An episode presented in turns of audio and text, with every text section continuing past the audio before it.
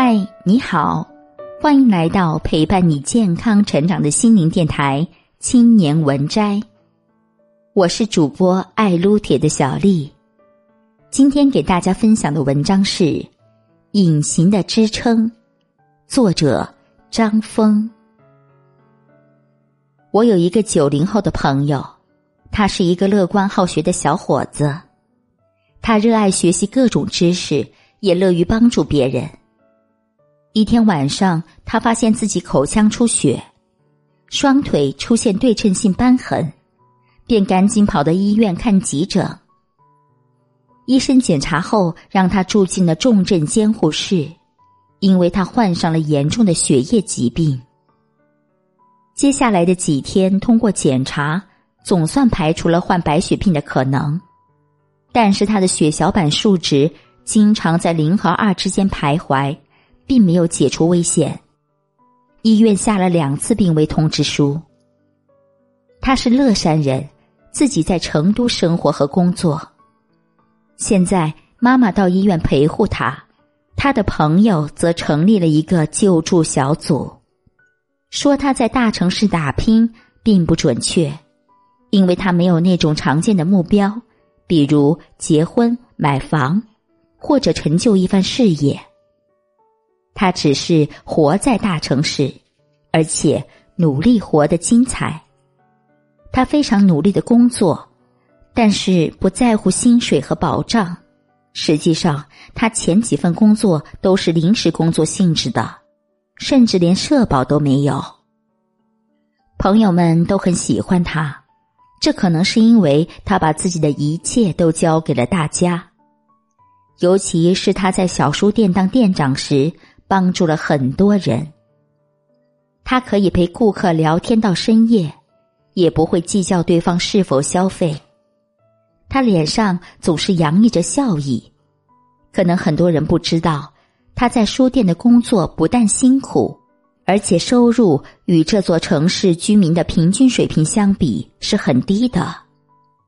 更重要的是，他孤身一人在这座城市，没有结婚，也没有女友。对一个男孩子来说，这是一种奇妙的处境。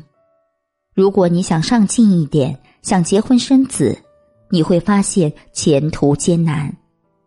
但是，如果你能够放下这些诉求，只对自己负责，就能做到无牵无挂。毫无疑问，他属于后者。他不可能攒下什么钱，却是一个无忧无虑的人。母亲急忙从老家赶过来，身上虽带着家中的全部积蓄，却只能够花一两天。在一个本地的生活微信聊天群中。大家讨论如何帮他看病，很快就成立了一个关心他的小群，共有四十多人。在十分钟内，大家就达成了一致，指定了一个人负责接收善款，两位和他要好的年轻人在一个众筹平台进行登记申请，一个工作小组就这样成立了。据我观察，这四十多人中。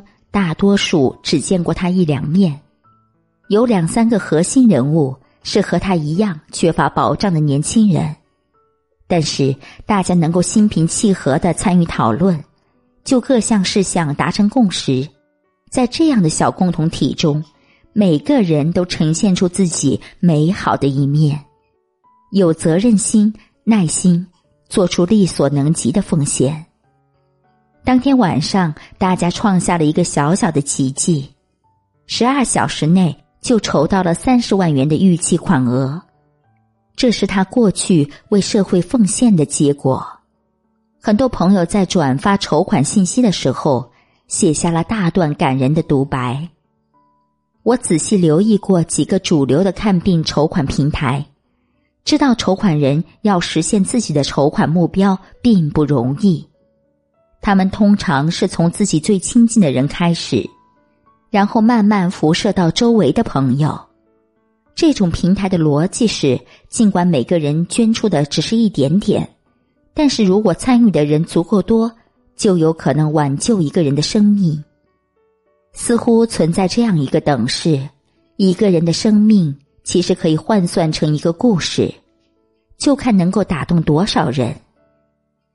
筹款人的申请文本除了要保证疾病的真实，讲述家庭缺乏保障的情况，如果能有一个打动人的故事，就会更好。